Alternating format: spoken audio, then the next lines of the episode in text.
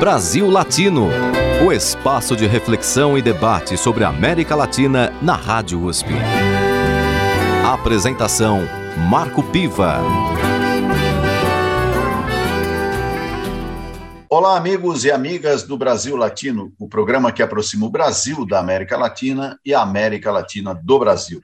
Sempre uma entrevista com temas de interesse do nosso país e do nosso continente. Na edição de hoje, eu converso com Aldaísa Esposati, pesquisadora do CNPq e professora titular sênior da PUC de São Paulo e líder do Grupo de Pesquisa de Seguridade e Assistência Social. Ela foi vereadora e ocupou as secretarias de Assistência Social e Administrações Regionais da cidade de São Paulo. Bem-vinda ao Brasil Latino, Aldaísa Esposati. Olá, muito bom estar aqui com vocês, Piva, e realmente pensando um pouco nesse nosso continente tão sofrido, mas tão esperançoso.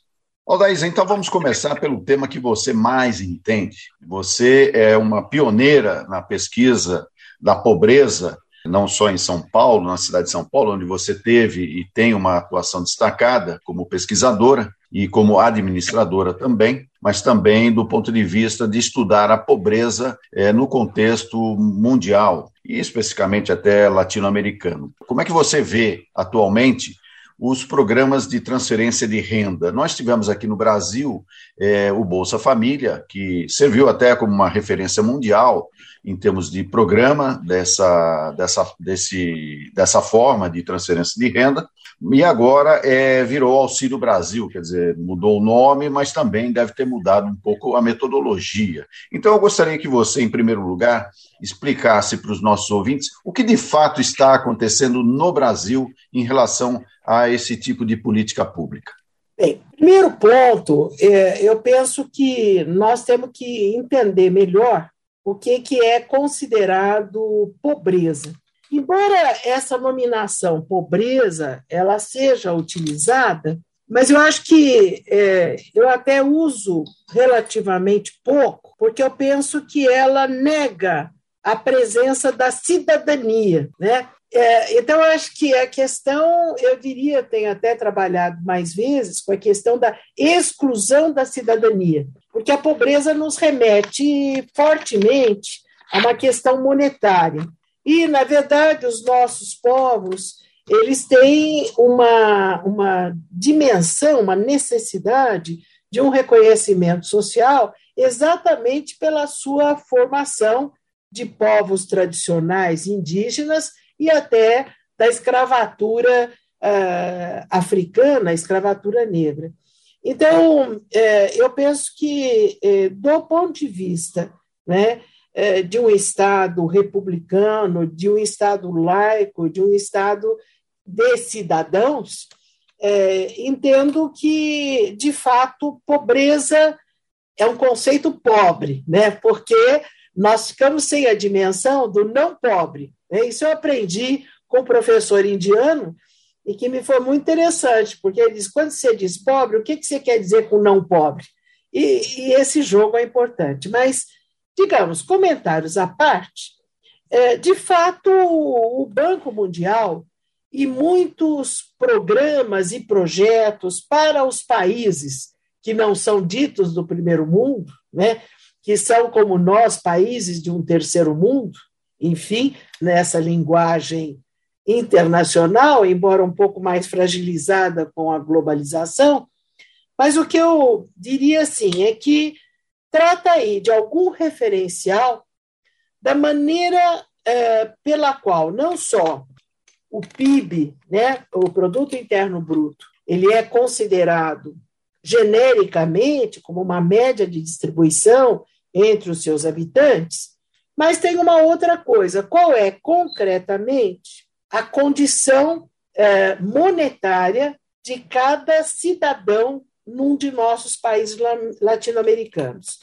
E o, o, Banco Mundial, ele através de estudos, eu acho que, perdão, antes de eu dizer isso, eu tenho que dizer que nós, na América Latina, temos o hábito da canastra básica ou da cesta básica. Então, é, de fato, se analisa, por exemplo, a relação de pobreza com a capacidade de comprar uma cesta básica, um conjunto de alimentação.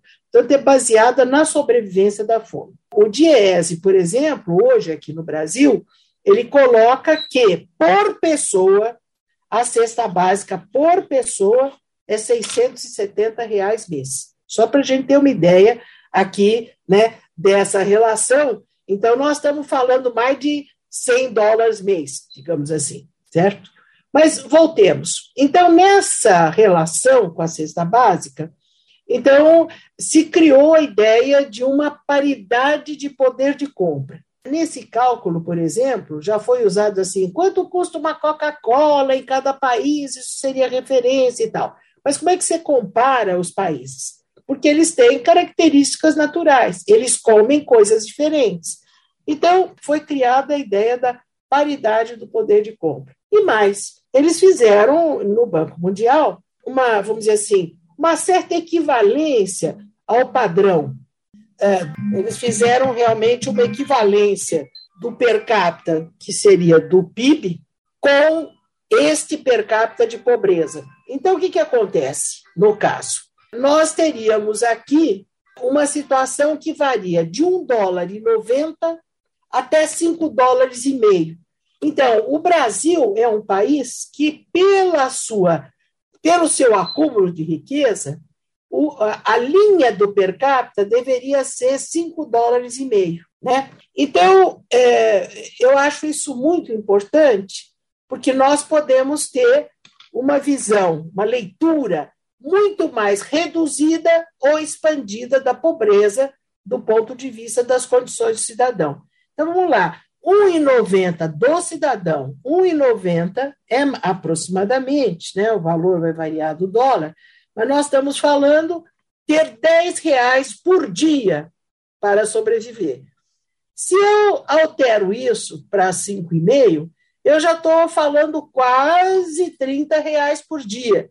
Então, são situações bastante diversas. E isso nos obriga a dizer: o que que dá para um cidadão com 10 reais por dia? É, esse, esse padrão de 1,90 dólar por dia foi utilizado recentemente pelo presidente Jair Bolsonaro para justificar o seu programa é, Auxílio Brasil ou os programas que ele pretende é, manter. É, você acha que essa é uma conta é, adequada para a situação brasileira? Veja que, de certo modo, eu estava até cercando esse assunto, te agradeço você até colocar, porque eu estava dizendo assim, R$ 1,90 por dia equivale a 10 reais. Então, essa fala né, é, do, do presidente Bolsonaro, ele pegou o limiar da paridade do poder de compra do Banco Mundial e não aquilo que é indicado como referência para o Brasil, de 5 dólares e meio. Então, nós já temos aqui uma redução, certo? É, então, veja, a transferência de renda do Auxílio Brasil é para pessoas em que o per capita familiar vá até é, 210 reais por mês. Por mês, atenção, por mês. Então, nós estamos falando em R$ reais por dia, nem 10 reais. Não é? Então, vejam, nós temos aí, é, eu diria, um rebaixamento ainda do que seria, já é uma linha precária de pobreza. E nós temos ainda um rebaixamento para poder entrar no benefício. Isso quer dizer o quê? É uma medida de redução da cobertura do programa perante a demanda. Claro, quando, quando eu vou dizendo, olha, isso aqui é só para quem ganha até tanto, eu estou definindo até onde aquele programa vai. Então, a linha de corte de 105 e 210 reais é uma linha de profundo achatamento. E mesmo assim, nós temos uma cobertura hoje de quase 19 milhões de famílias. A segunda grande questão que está posta aí é que se usa, se mistura o uso de um, o uso de um conceito de pessoa e de família. Então, o que, que acontece? Qual é a concepção de família. E aí é que vem um grande enrosco. Ou como é que se calcula o per capita familiar? Então, primeira coisa, se pega as pessoas que vivem sob o mesmo teto. Bom, nós já começamos aqui com uma complicação danada. Por quê? Celso, com tanta falta de habitação, nós sabemos que um dos recursos é que a moradia de um ela vira acolhida dos outros, né? Então, você vai juntando ali, sei lá, os que vivem sob o mesmo teto. Mas viver sob o mesmo teto não quer dizer que você tenha que dividir aquilo que você ganha com todos. Isso é outra questão. Então, esse é um outro cálculo muito complicado, né? que vai se, é, digamos, juntar o que cada um ganha para dividir por todos. Aldaísa, é, essa questão é, até do conceito de família, ela é, se torna assim é, estratégica no sentido de se fazer uma boa política pública, não é? Claro, claro, porque, veja, como é que você, uma pessoa que ganha, como temos aqui no Brasil, o benefício para os idosos que não tiveram na sua vida de trabalho uma formalidade, chegam, na verdade, a 65 anos e não têm o vínculo previdenciário. Tudo bem, homens, mulheres, enfim. E também as pessoas com deficiência, que aí pode ser desde o bebê, né? Estes recebem um benefício que ele é um benefício permanente. Mas daí, o que que faz esse cálculo da renda per capita? Pega esse benefício e coloca como se fosse renda da família. Há uma distorção. Então, aquilo que foi recebido pelo Estado vira somatória da renda da família. Ah, o, o, sei lá, quem, um, vamos dizer, um jovem, adolescente de 14 anos, se ele tem algum benefício, isso vira renda da família. Então, há uma, há uma maneira em que você não olha o provedor e o dependente. No imposto de renda é provedor dependente. É assim. Quem é o responsável por aquela criança e quanto ele ganha? Porque ele é que tem que prover aquela criança. Então, a maneira, veja, de se analisar família, né, é, na verdade, uma maneira de fazer com que mais gente entre na divisão do dinheiro para ter menos gente para chegar nos 210. Isso é outra estratégia de achatamento. É a, a, uma leitura de família extensa quando a provisão não é extensa. Então, você faz praticamente uma cooperativa de família.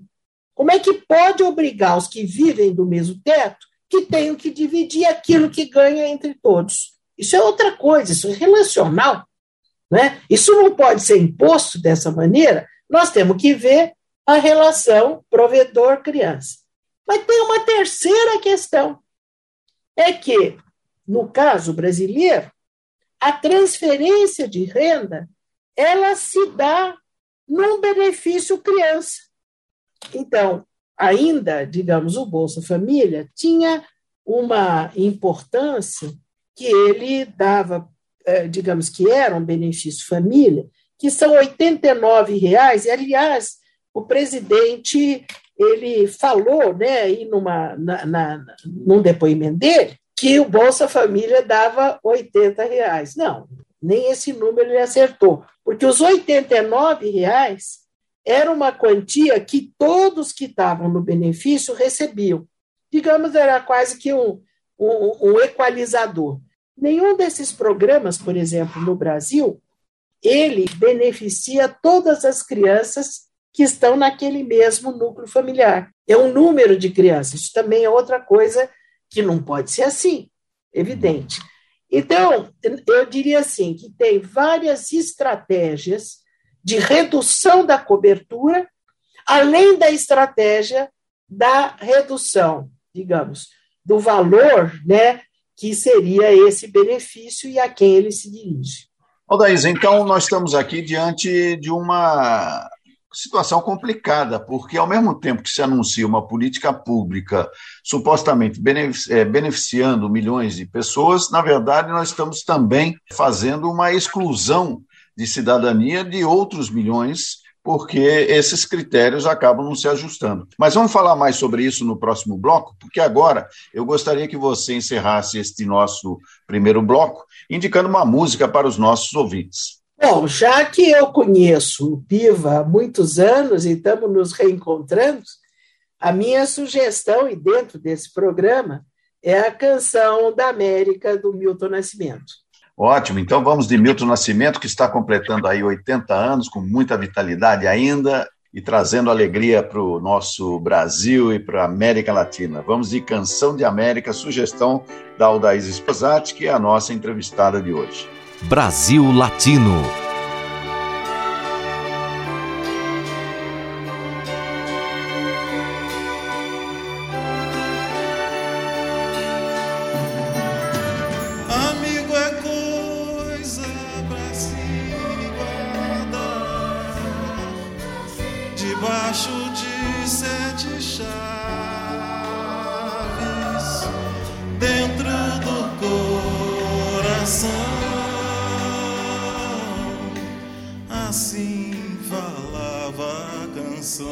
que na América ouvi.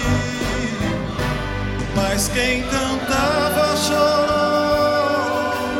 ao ver seu amigo partir. Mas quem ficou no pensamento voou com seu canto.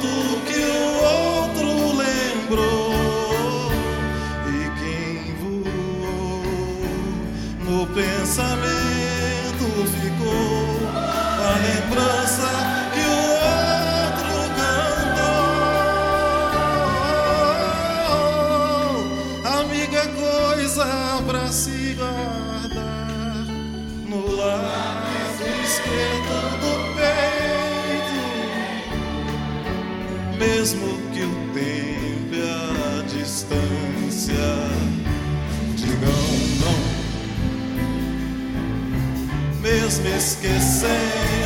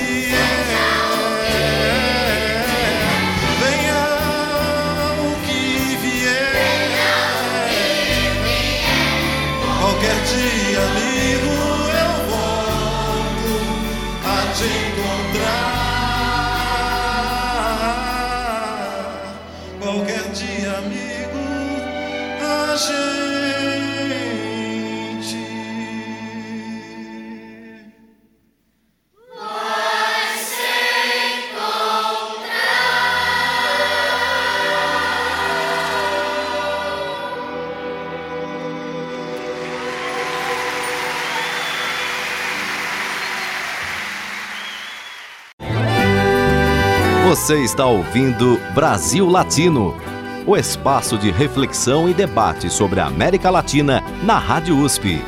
A apresentação: Marco Piva. E voltamos com Brasil Latino, o programa que aproxima o Brasil da América Latina e a América Latina do Brasil. Sempre uma entrevista com temas de interesse do nosso país e do nosso continente. Na edição de hoje, eu converso com Aldaísa Esposati, pesquisadora do CNPq e professora titular sênior da PUC São Paulo, líder do Grupo de Pesquisa de Seguridade e Assistência Social. Ela foi vereadora e ocupou as secretarias de assistência social e administrações regionais da cidade de São Paulo. E a nossa temática principal é o combate à pobreza, o combate à exclusão da cidadania e os programas é, de transferência de renda. Aldaísa, no bloco anterior eu citei é, uma espécie de contradição entre você ter aí programas que se propõem a dar uma proteção à cidadania, às pessoas mais pobres no país, mas, ao mesmo tempo, metodologicamente, isso fica meio confuso, porque, por outro lado, milhões ficam de fora também, ainda que estejam na linha da pobreza, é, considerada aí pelos parâmetros mundiais. Como é que se explica isso? Então, acho que essa coisa é bastante complicada, né? E, talvez se nós partíssemos de uma ideia de termos criado o salário mínimo, digamos que o salário mínimo ele é um corte que diz, olha, ninguém pode ganhar menos do que isso.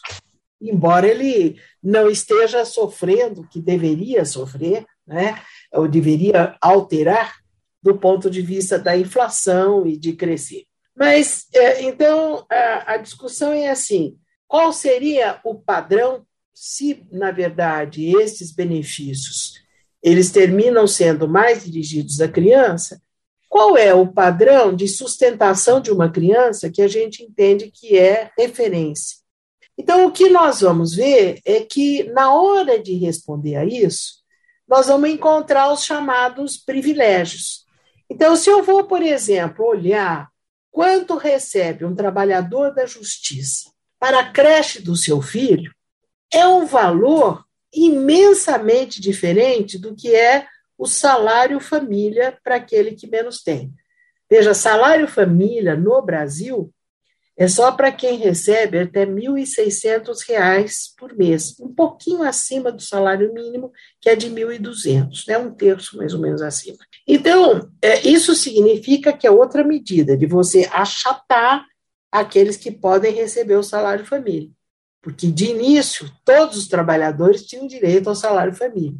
Como né, é na justiça, todos os trabalhadores da justiça têm direito. Né? Existe essa ideia do universal, que é o cidadão, e o do focalizado, que na nossa realidade é precarizado.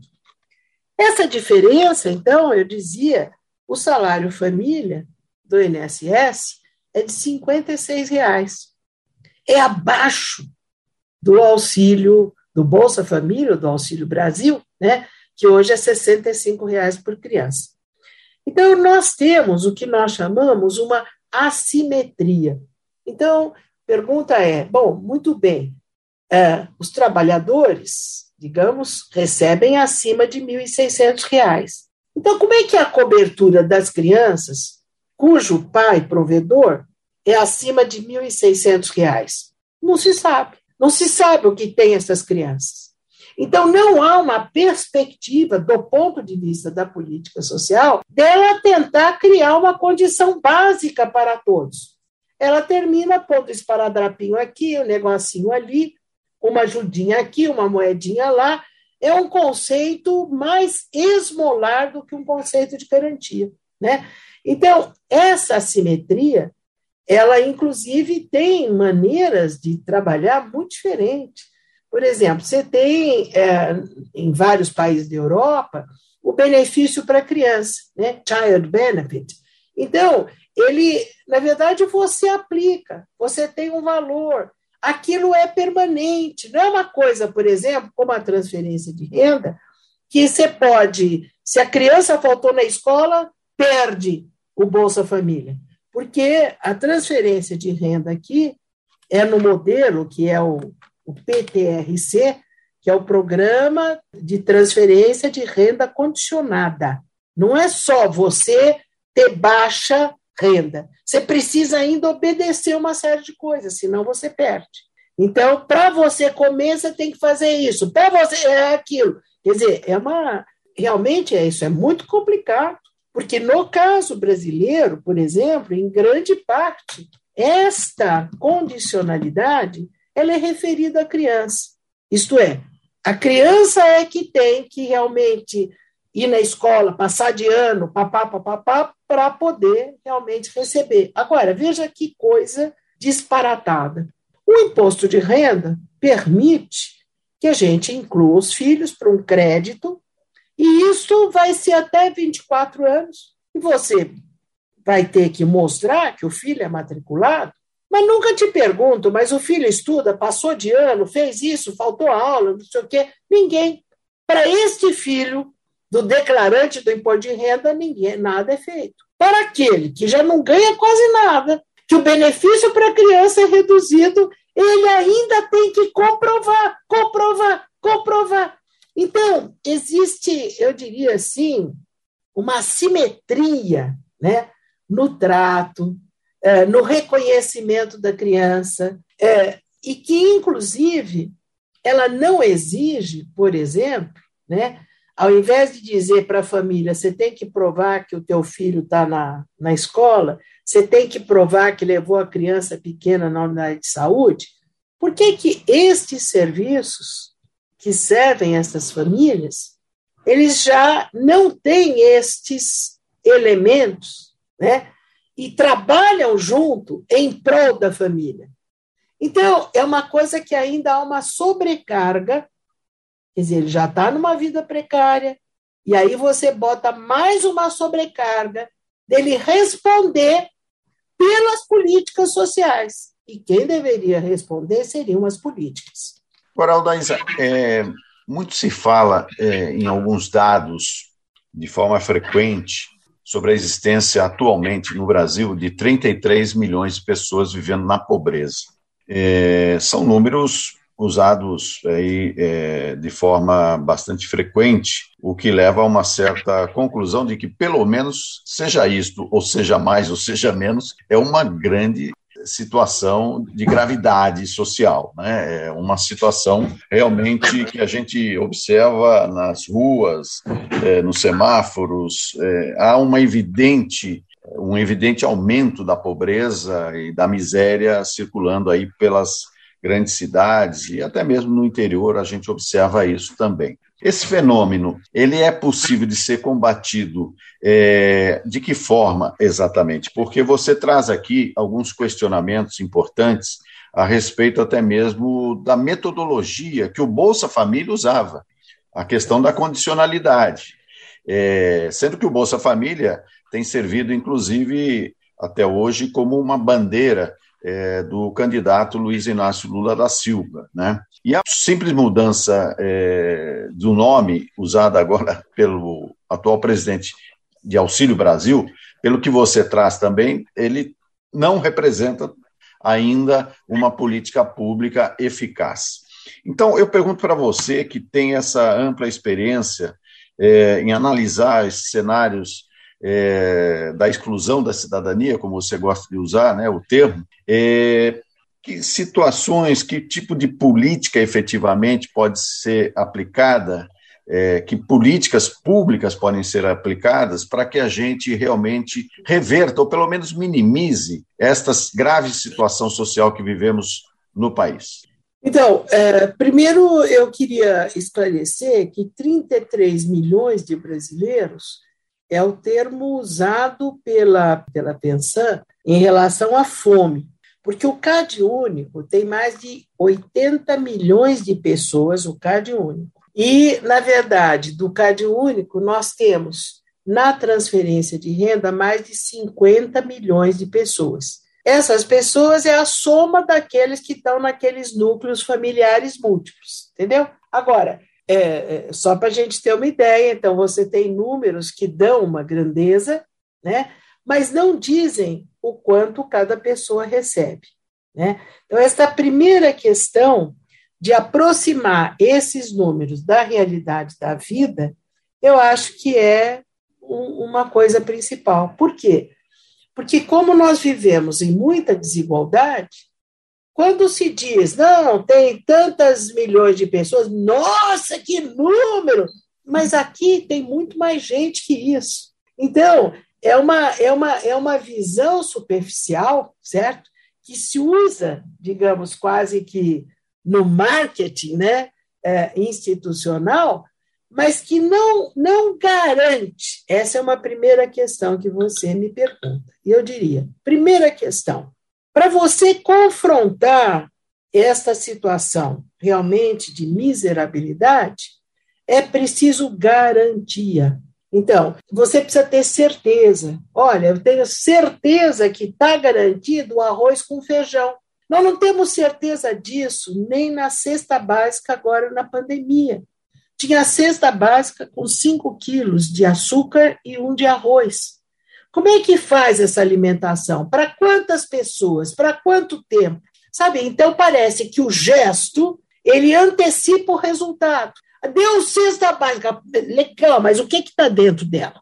Entendeu? Acho que a gente compra um envelope sem saber qual é o conteúdo, que é uma operação de marketing. Então, o que, que é do ponto de vista de garantir ao cidadão que pode trazer efeito? É só isso. Quer dizer, o social não pode ser uma camada de verniz. Ele tem que gerar garantias. Né?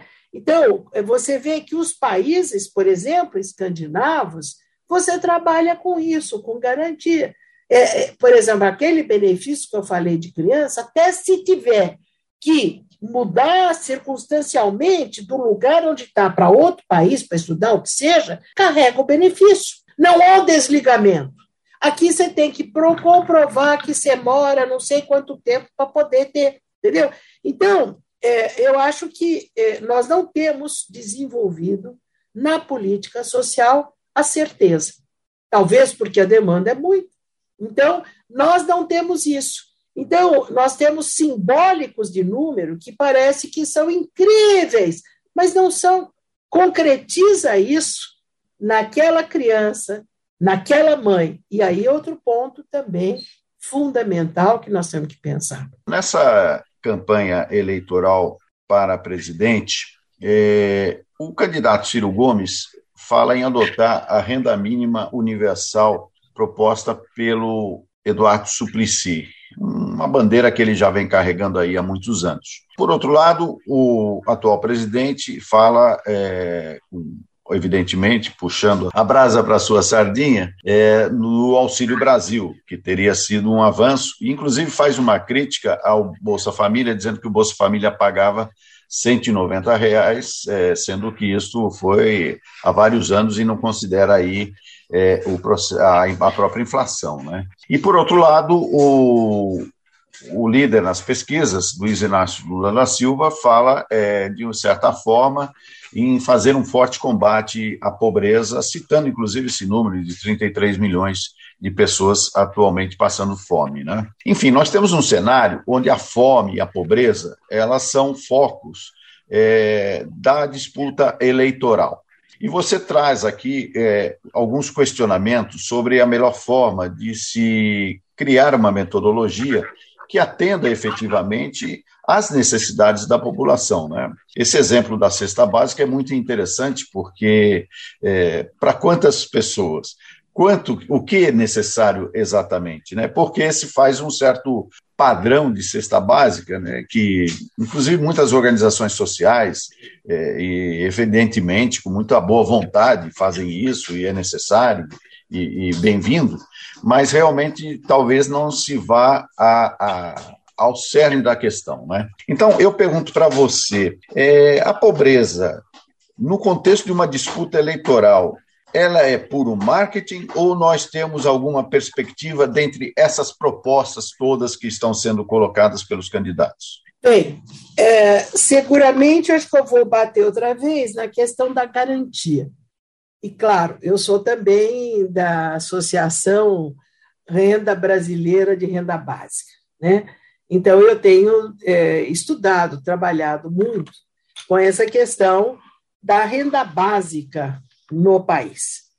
E, e, e aí o, o Ciro, por exemplo, que propõe que a gente tenha, aplique a proposta do Suplicy, mas ele usa de um truque para falar disso, é, que eu acho muito complicado, que ele diz assim, ah, vamos somar o que se gasta.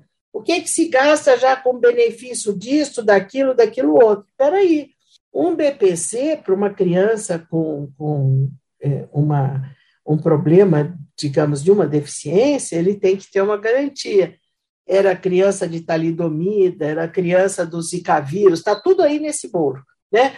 Então, é, no caso, é, não pode misturar isso com transferência de renda. Existem situações realmente pessoais que levantaram respostas específicas do Estado. E é coisa de pouquinha, de mil e tantas pessoas de, dessas especiais, mas tem mais cerca de 2 milhões e tanto aí, 2 milhões e 600, se eu não me engano, das crianças adolescentes que recebem o BPC pela deficiência. Então, é, é, eu vejo aí um pouco que é interessantíssimo, realmente, nós temos a certeza de uma renda.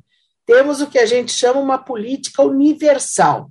Todavia, diante da desigualdade social no Brasil, esse universal, quando você vai discutir isso, por exemplo, em movimentos sociais, é assim: como assim? Então, aquilo que nós vamos ter de benefício também vai ser dado para aquele ricaço fulano, plano e tal. Quer dizer, isto tem um aroma de injustiça. Então, o que se faz, digamos, é, o que se propõe é que haja uma realmente uma garantia desse benefício e que a pessoa que fazem em outros países. A pessoa aplica, ela solicita a concessão diante de tais circunstâncias. Né? Então, é, é, aqui é um benefício, no caso, né? é um benefício que todos podem, né? todos podem demandar. O que eu entendo aqui, nós temos feito um esforço, digamos, aqui no Brasil, a pensar um processo escalável, né?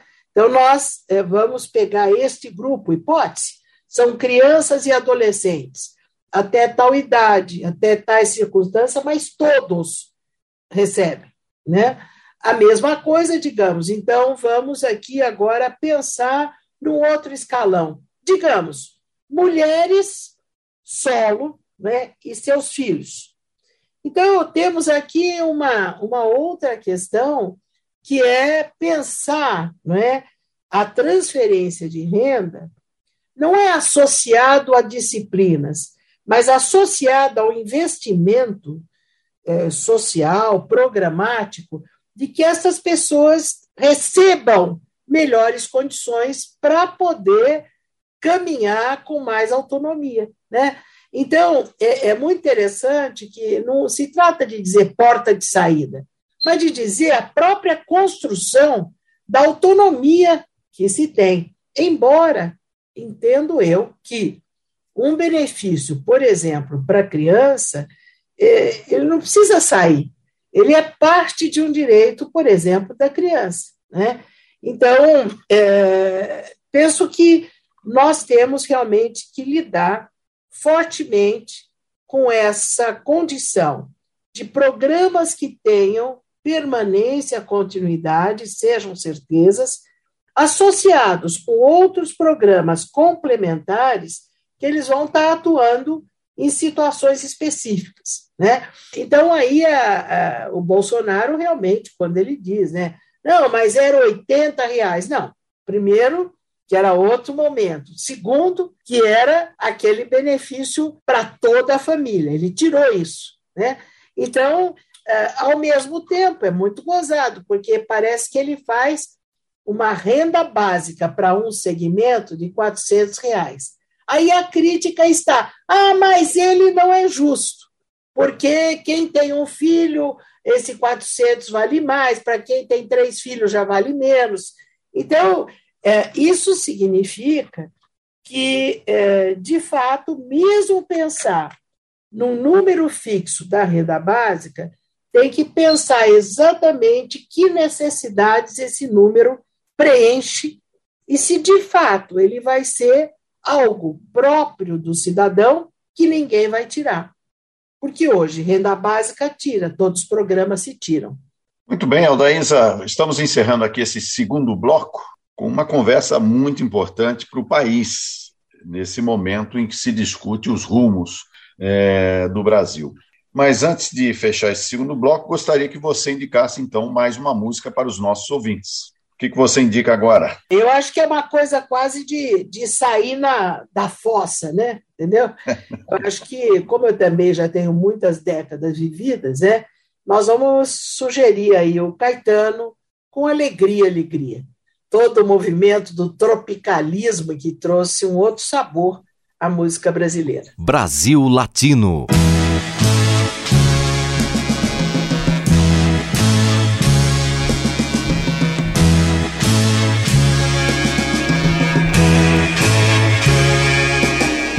Caminhando contra o vento, sem lenço, sem documento, no sol de quase dezembro, eu vou. O sol se reparte em crimes, espaçonaves, guerrilhas, em cardinales bonitas, eu vou em caras de presidentes, em grandes beijos de amor, em dentes, pernas, bandeiras, bomba e Brigitte Bardot. O sol nas bancas de revista me enche de alegria e preguiça. Quem lê tanta notícia, eu vou por entre fotos e nomes, os olhos cheios de cores o peito cheio de amores vãos.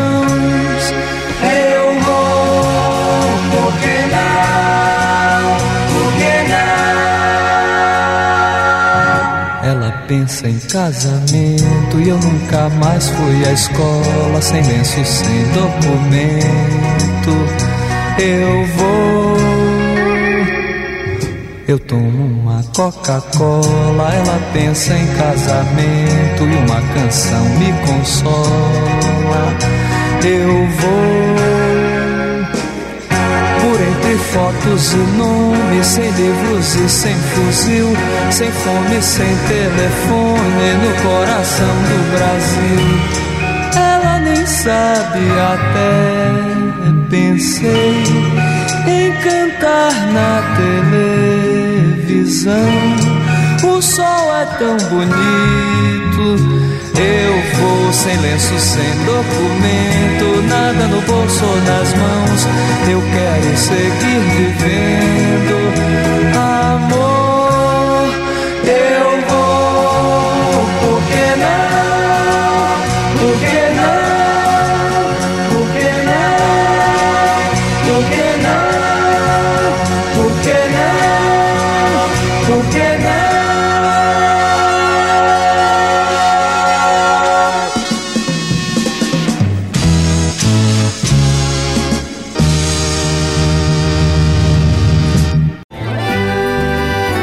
Está ouvindo Brasil Latino, o espaço de reflexão e debate sobre a América Latina na Rádio USP. A apresentação: Marco Piva. E chegamos ao último bloco do Brasil Latino, o programa que aproxima o Brasil da América Latina e a América Latina do Brasil. Sempre uma entrevista com temas de interesse do nosso país e do nosso continente. Na edição de hoje, eu converso com Aldaísa Esposati, pesquisadora do CNPq e professora titular sênior da PUC São Paulo e líder do Grupo de Pesquisa de Seguridade e Assistência Social. Ela foi vereadora e ocupou as secretarias de Assistência Social e Administrações Regionais da cidade de São Paulo. Aldaísa, recentemente o país passou por uma grave crise com a pandemia da Covid-19. Aliás, ainda sentimos até hoje os efeitos disso, porque pessoas continuam morrendo em função da Covid-19. Um dos efeitos dessa pandemia foi a orfandade. E você, inclusive, acaba de publicar um livro no Brasil, A Orfandade é Órfão de Proteção Integral, Revelação da Sindemia da Covid-19. Explica para a gente um pouco como é que se encara esse grave problema da orfandade em função da pandemia? Perfeito, agradeço essa sua lembrança, porque a primeira coisa, é, embora os números da pandemia né, tenham reduzido, é, e todos os estudos e as reações mostram que aqueles que tiveram a doença respiratória do SARS-CoV e sobreviveram, nem por isso eles estão livres das sequelas dessa doença. Isso é, essa doença não termina nos 14 dias. Essa doença prolonga nos seus efeitos nas pessoas. Tem mapeamentos hoje de mais de 50 efeitos. Isso a gente chama da, já tem internacionalmente chamado da Covid alongada. Então, nós temos que pensar, e por isso acho que é muito interessante, Piro, o que você coloca, é os efeitos que são gerados, que são parte, para além do físico, dessa questão da doença do SARS-CoV. Por isso que nós chamamos de sindemia, aplicando esse conceito que foi usado por pesquisadores outros, né, que é a ideia dos efeitos sociais da pandemia. Quer dizer, a pandemia ela não não se manifesta tão só no corpo, no físico, mas ela se manifesta fortemente na saúde mental, mas ela se manifesta nas relações. E é das relações que eu acho que aqui cabe a gente centrar para situar a orfandade, não é? Então, é, é, digamos, a pandemia ela ceifou vidas dos mais idosos e muito nós sabemos das pessoas, dos núcleos né, é, familiares, eles têm a figura materna da avó, que é muito importante, inclusive quando a mãe vai trabalhar, essa avó que ou tem um benefício, ou tem o leve leite, ou tem alguma coisa, ela tem um contributo concreto, além realmente de cuidar da criança enquanto as pessoas estão buscando né, é, ter alguma forma de renda. E então, primeiro, a morte, né, dessas pessoas de mais idade, ela vai causar uma, uma questão em chamadas de cuidadores muito forte. Mas não foi só isso. Muitas mulheres puérperas e outras, né, elas faleceram da Covid e, com isso, crianças, até recém-nascidas, que nem chegaram a conhecer a mãe, ficaram realmente totalmente desprotegidas. Então, quando nós recebemos um pouco essa questão para discuti-la, nós somos atrás, mas o que, que existe de proteção? Porque quando você vai olhar a história social da criança, antigamente tinha conversa dos orfanatos, não sei o quê. Então, é, claro, evoluímos disso pelo próprio ECA, evoluímos não mais de ter instituições totais, e também não achamos que, pela questão da orfandade, você tenha que necessariamente ir para internação, para adoção. Existem outras formas até de permanência, mas que precisam ganhar realmente também um apoio. Então, digamos, própria parentela pode receber esta criança. Mas qual é o apoio que o Estado dá? Isso não existe. Aldaísa, agradeço muito a sua participação aqui no Brasil Latino, foi uma contribuição importante para se discutir um tema necessário: a pobreza, a miséria, a grave crise social que passamos no país. Muito obrigado pela sua participação, Aldaísa. Muito obrigada. E daí, é, eu acho que nós temos até que pensar aqui num fechamento musical, não temos? Sim, sim, e é isso que eu ia te pedir agora. Ah, é? Você vê? É. Eu acho que o sufoco é tanto, Piva, que a gente vem buscando esperança. E daí a minha sugestão, né, é o conselho do Chico Buarque: vai passar, vai passar. Assim esperamos, mas esse vai passar sem deixar esses vestígios alongados de sequelas sem coberturas e atenção. Brasil Latino.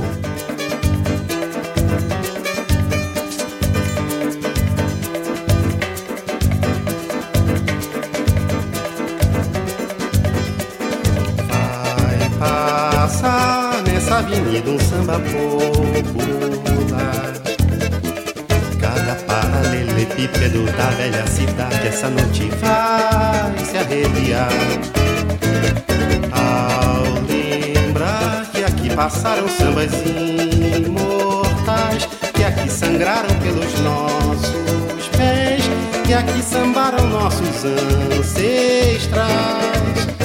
Num tempo, página infeliz da nossa história, passagem desbotada na memória das nossas novas gerações. Dormia a nossa pátria mãe tão distraída sem perceber que era subtraída em tenebrosas transações. Seus filhos erravam cegos pelo continente, levavam pedras feito penitentes, erguendo estranhas catedrais. Tinham direito a uma alegria, fugaz, uma ofegante epidemia que se chamava Carnaval, Carnaval, Carnaval. Palmas pra dos barões famintos, o bloco dos Napoleões retintos e os pigmeus do Boulevard.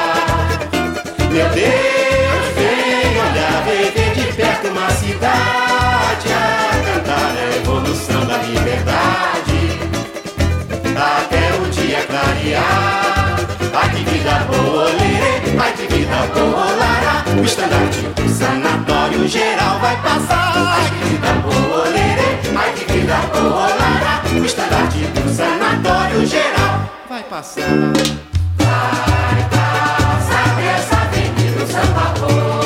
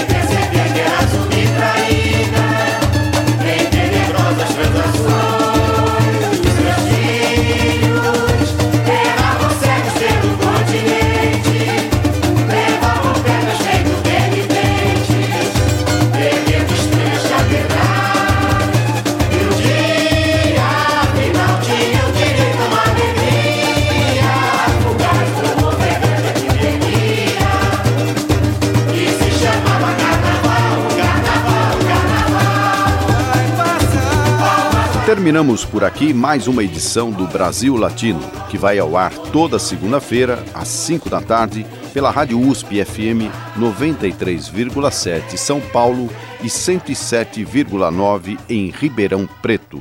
Nosso programa tem a produção de áudio de Benê Ribeiro, produção de Alexandre Veiga, assistente de produção Ítalo Piva e curadoria musical Carlinhos Antunes. Você pode ouvir todas as edições do Brasil Latino em formato de podcast em soundcloud.com brlatino e também nas principais plataformas de áudio. Acompanhe conteúdos exclusivos na nossa página no Facebook. Basta procurar por Brasil Latino. E se quiser falar com a gente, escreva para ouvinte@usp.br, repetindo ouvinte@usp.br. O Brasil Latino fica por aqui e eu espero sua audiência em nossa próxima edição. Um abraço latino-americano e até lá. Você ouviu Brasil Latino, o espaço de reflexão e debate sobre a América Latina na Rádio USP. Apresentação Marco Piva.